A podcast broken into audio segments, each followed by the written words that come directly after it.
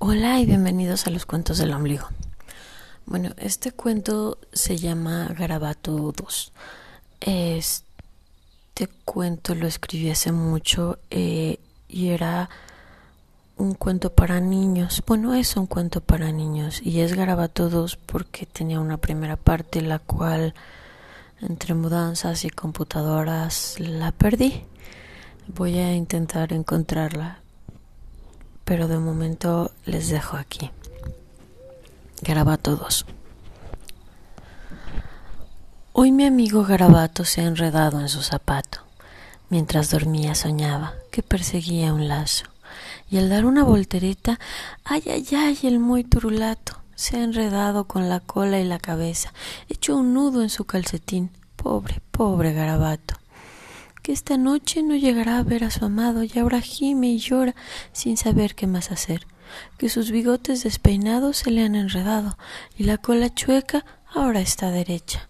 Su pelaje necio no se ve, pues está metido en el calcetín. Garabato, el gato, está un poco azorado. Ha llegado tarde a su cita.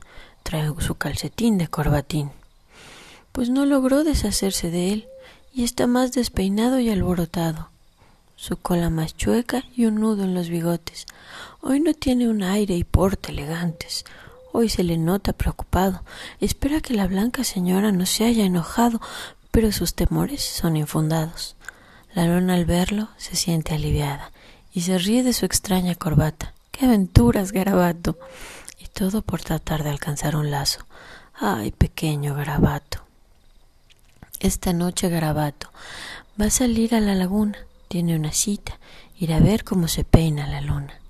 La blanca belleza muy vanidosa se arregla el cabello, mirando su reflejo en una laguna. Garabato observa embelesado como los largos rayos de luna que envuelven la tierra cada noche caen sobre el agua. La luna se peina, mientras el polvo lunar cae a la tierra y las hadas se ponen a jugar, y bailando colectan el azul y brillante polvillo que les ayuda a volar.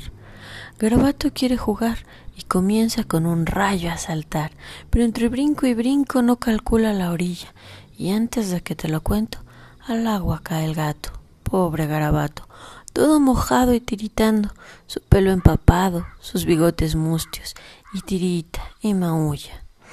Y se lame el pelaje porque se quiere secar, y la luna con cariño con un rayito le ayuda a estar le acaricia la cabeza, lo envuelve en un abrazo, le rasca detrás de una oreja y lo lleva a su zapato, lo envuelve en su calcetín y sueña garabato con la luna, arrollándolo esta noche entre sus rayos de plata.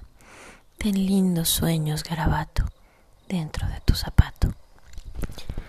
Y bueno, este fue el cuento de Garabato 2. Espero que les haya gustado. Un abrazo.